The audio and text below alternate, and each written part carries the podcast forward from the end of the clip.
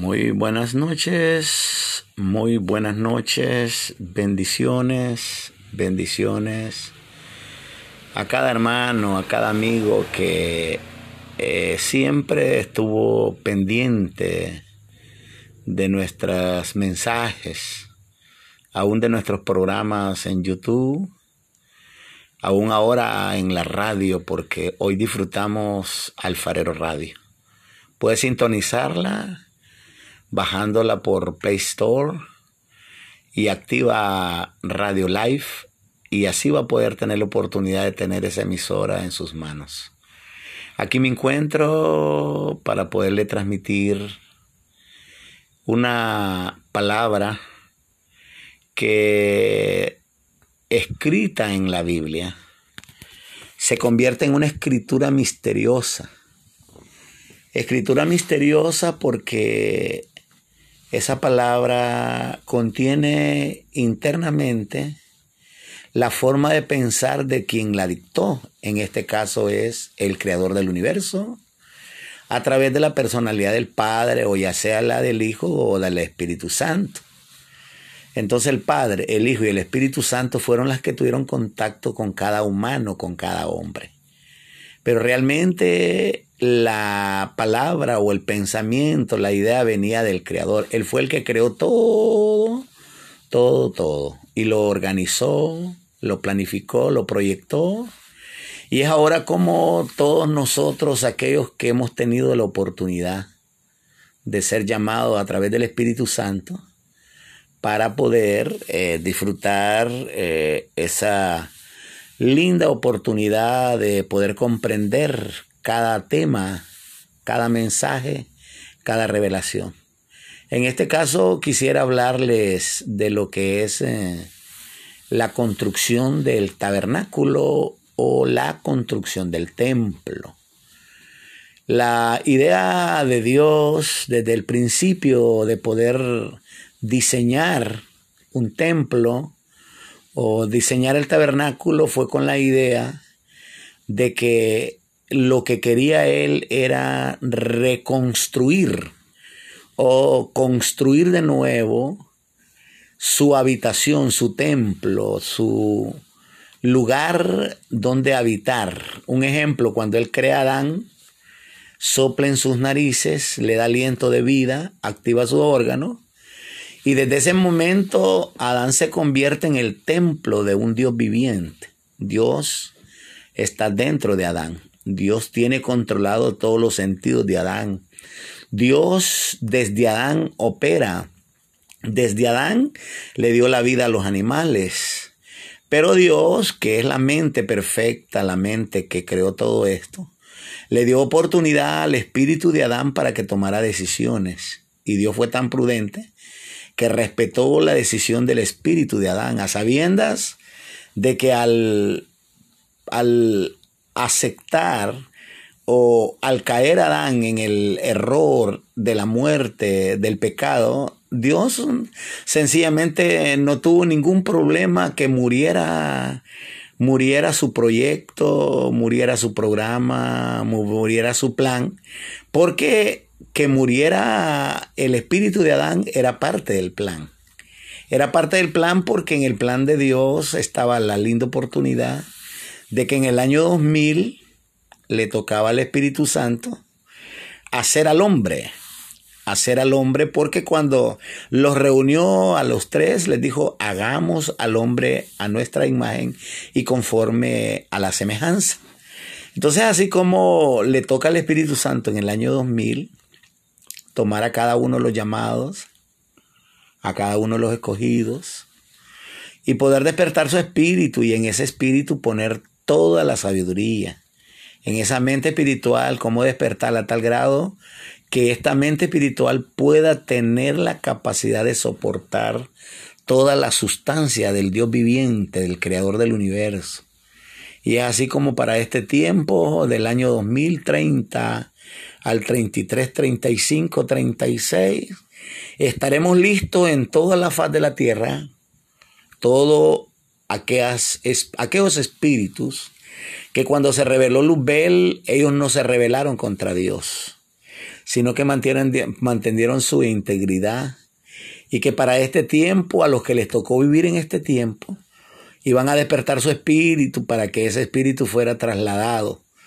a un nivel espiritual donde esos espíritus iban a tener la oportunidad de tener la presencia de la deidad dentro del espíritu. Y que para ese tiempo íbamos a ver a los Cristos pasearse por toda la faz de la tierra en diferentes idiomas y lenguas. Como Dios volvió a recuperar ese cuerpo que fue creado de la tierra, fue formado de la tierra, fue activado desde la tierra, como humanamente invadido por el mundo espiritual de las tinieblas, como Dios tenía un plan para poder destruir el reino de las tinieblas en esos cuerpos humanos y volver a activar los sentidos y conectarlos con la mente del reino de los cielos. Es así como Dios diseñó tantas cosas sobrenaturales que sencillamente no caben en la mente humana cómo interpretarlo, cómo comprenderlo, porque se parecen que fueran locuras. Es así como Dios de una u otra manera nos ha entrenado a muchos en Honduras, porque fue Honduras el país que Dios eligió. Honduras es el país que Dios decidió donde iba a tener contacto con los primeros espíritus que iban a ser vivificados, que iban a encontrar la vida de espiritual, que iban a ser activados, que a ellos les tocaba correr por toda la tierra, como lo dice Zacarías 1.8,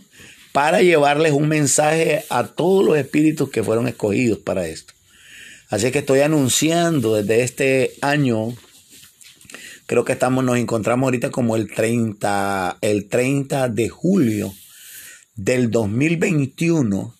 donde estoy tratando de hacerle un llamado a todos los espíritus que tienen que ser vivificados, porque en el 2034, 35, 36, se estará dando el arrebatamiento de la iglesia, se estará dando el traslado de todos aquellos que se convirtieron en Cristo, aquellos que lograron despertar su mente y dejaron que la mente del Creador cupiera en esa mente espiritual para desarrollar una habilidad, para desarrollar un proyecto, una actividad donde Dios los extraerá de la tierra y se cumplirá lo que dice las escrituras en el libro de Apocalipsis. ¿Quiénes son estos? que suben de la tierra. ¿Quiénes son estos que fueron liberados de las mujeres? ¿Quiénes son estos que han llegado hasta aquí a los cielos? Y cuando la escritura habla de esto es porque había escondido